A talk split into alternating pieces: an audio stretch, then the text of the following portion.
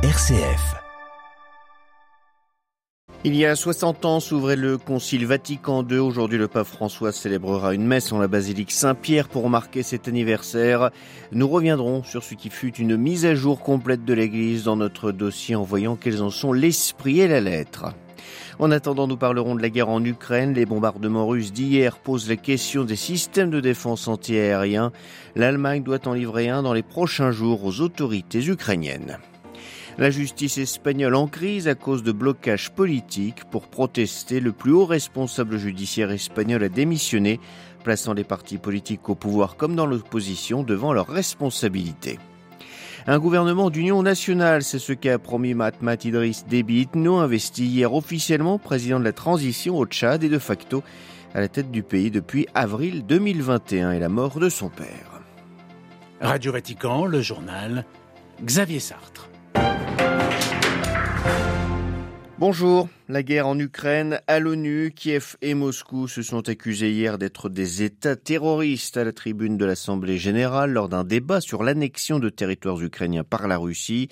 Le vote doit avoir lieu demain. L'enjeu est de savoir quels sont encore les États qui soutiennent Moscou et quelle est la part des abstentionnistes. Autre réunion consacrée à l'Ukraine aujourd'hui, celle du G7 en début d'après-midi, réunion virtuelle. Le président ukrainien doit y participer. Les bombardements russes d'hier matin qui ont fait 19 morts selon un dernier bilan, représente en tout cas un changement profond de la nature de la guerre. C'est l'analyse qu'en fait le président français qui a parlé de ces frappes délibérées contre des civils, selon ses termes, lors d'une réunion avec ses conseillers diplomatiques et militaires hier soir. Emmanuel Macron affirme avoir pris de nouvelles dispositions pour soutenir militairement l'Ukraine et pourvoir aux besoins de sa population. Le président américain a lui aussi promis de soutenir Kiev en lui fournissant ce dont elle a besoin pour se défendre, y compris des systèmes perfectionnés de défense antiaérienne. Un même engagement de la part de Berlin. L'Allemagne va livrer ainsi dans les prochains jours un système capable de protéger une ville de taille moyenne, une livraison qui tombe à point. À Berlin, Delphine Nerbolier. L'annonce avait été faite en juin et il aura fallu plus de trois mois pour la concrétiser. L'Allemagne va livrer dans les prochains jours le premier des quatre systèmes de défense antiaérien de type Iris aucune date précise n'a été confirmée, mais la livraison est imminente. Une fois arrivé en Ukraine, plusieurs jours de formation des équipes seront ensuite prévus. Pour l'Allemagne, il est plus que nécessaire d'accélérer cette livraison alors que la Russie frappe depuis hier plusieurs villes ukrainiennes, dont la capitale Kiev. Pour la chef de la diplomatie allemande, Annalena Baerbock, ces attaques sont méprisables et visent à terroriser la population civile. En revanche, l'Allemagne se refuse toujours à livrer des chars d'assaut de fabrication occidentale, et cela malgré les demandes répétées de Kiev. Pour Berlin, cela signifierait devenir partie prenante du conflit. Il se limite donc pour l'instant, comme ses alliés occidentaux, à livrer des armements d'ordre défensif, une décision qui continue de faire polémique en Allemagne même. Berlin, Delphine Herbelier pour Radio Vatican. La guerre en Ukraine coïncide avec une forte inflation dans de nombreux pays au monde. En Europe, tous les États sont concernés. Les gouvernements tentent de juguler la hausse des prix. C'est le cas notamment de la Grèce. Le gouvernement promet ainsi de débloquer 5 milliards et demi d'euros pour aider les ménages, mais suffisant alors que les autorités statistiques grecques font état d'une inflation de 12% sur un an. À Athènes, Alexia Kefalas. C'est encore un chiffre qui fait mal. Avec la flambée des prix de l'énergie due à la guerre en Ukraine, l'inflation en Grèce a grimpé à 12% sur une seule année. Résultat, le pays doit revoir à la baisse ses prévisions de croissance pour l'an prochain à 2,1% contre 2,8% prévu initialement. Car pour le sixième mois consécutif, l'inflation dépasse la barre des 10%. Alors que le gouvernement conservateur a annoncé le mois dernier une batterie de mesures d'urgence pour venir en aide aux ménages durement frappés par le renchérissement des prix à la consommation. L'enveloppe totale devrait atteindre les 5,5 milliards milliards d'euros avec une aide exceptionnelle de 250 euros pour les plus faibles revenus qui voient notamment les factures d'électricité grimper. Mais cela suffira-t-il? Les prix du gaz, eux, ont plus que quadruplé, plus 332%, et ce même si les températures sont encore clémentes en ce mois d'octobre, l'hiver s'annonce difficile. Une grève générale est annoncée pour le 9 novembre prochain face aux difficultés. À Athènes, Alexia Kefalas pour Radio Vatican. La justice espagnole, prise en otage par la politique hier, la plus importante figure du système judiciaire du pays, a présenté sa démission. Le président du Conseil général du pouvoir judiciaire a voulu ainsi dénoncer l'incapacité des deux grands partis espagnols, le Parti populaire dans l'opposition et le Parti socialiste au pouvoir, à se mettre d'accord pour renouveler les membres de ce Conseil. Les précisions à Barcelone de Luis Marsens. Depuis 2013, Carlos Lesmes présidait le tribunal suprême, mais aussi le Conseil général du pouvoir judiciaire, une forme de gouvernement des juges en Espagne. Mais hier, le magistrat a remis sa démission sans attendre la date d'expiration de son mandat. Depuis plusieurs semaines, il dénonçait l'absence de renouvellement de ce Conseil. La gauche au pouvoir et la principale formation d'opposition, le Parti populaire, se sont montrés incapables de trouver un accord pour renouveler les membres de cet organe judiciaire. Dimanche, Carlos Lesmes avait posté sur Twitter une déclaration vidéo.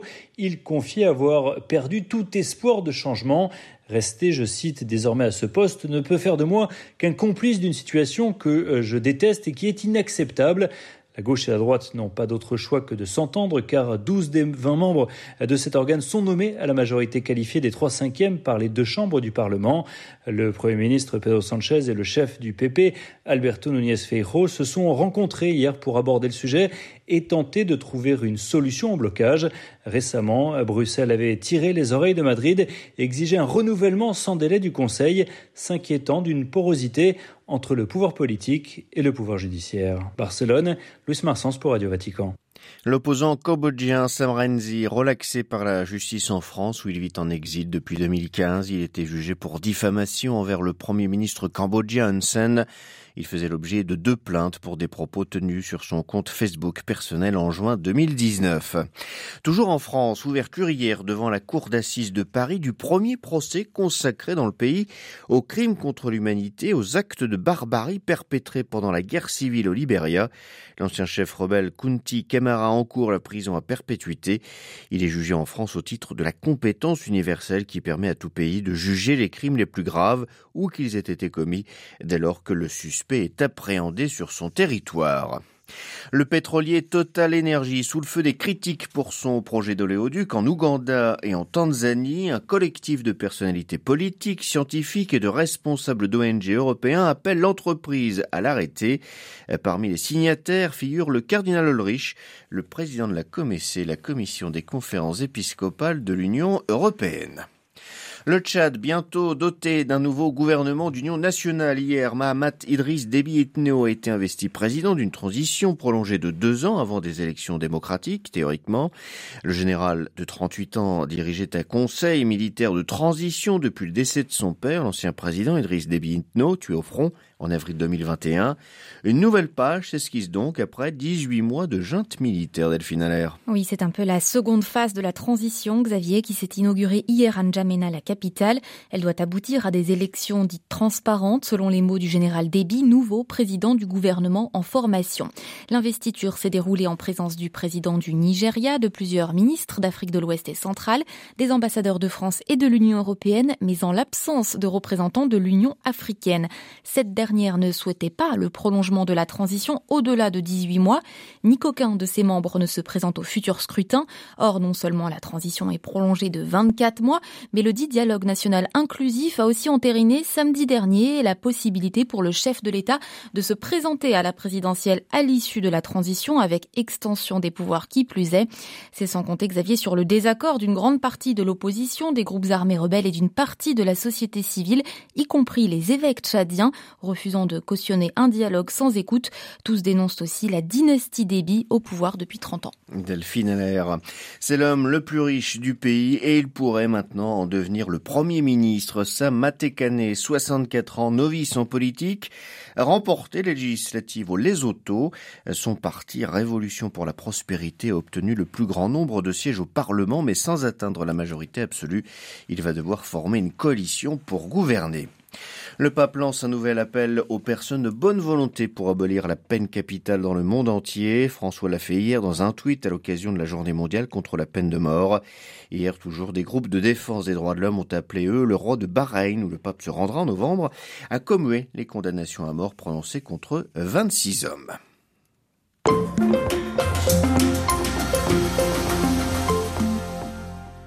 Le pape, le Vatican et l'Église universelle commémorent aujourd'hui l'ouverture du Concile Vatican II il y a 60 ans, le 11 octobre 1962. Plus de 2400 pères de l'Église venus de cinq continents convergeaient vers la basilique Saint-Pierre.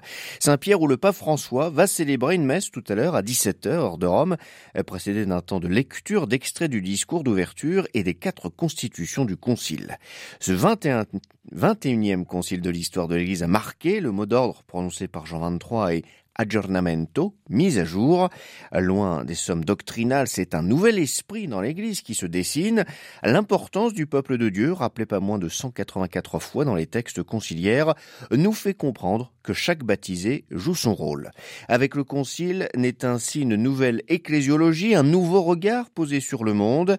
Le père Jean-François Chiron, théologien à l'Université catholique de Lyon, nous décrypte quelle serait l'identité vivante du Concile une relecture de ce qu'on est, de ce que l'Église est et de ce qu'elle fait, une appréciation avec notamment une dimension historique. Comment est-ce qu'on en est arrivé là? Avec euh, les richesses qui sont celles des années 60, hein, du moment du Concile, mais aussi euh, des, limites. Une relecture à la fois de son être et de sa raison d'être. Cela invite à une conversion, à remettre en cause euh, certains éléments de sa façon d'être dont on s'aperçoit qu'ils ne correspondent peut-être pas complètement à un idéal qui doit être le sien, et notamment l'idéal évangélique. Ça se traduit par les deux termes ressourcement et aggiornamento, c'est-à-dire réforme-conversion. Vatican II, c'est aussi il appelle à une certaine généralisation de cette euh, possibilité d'initiative des catholiques en sachant que la perspective de Vatican II elle est plus une perspective euh, missionnaire qu'une invitation laïque catholique à agir dans l'Église. Ça, c'est peut-être l'étape d'après.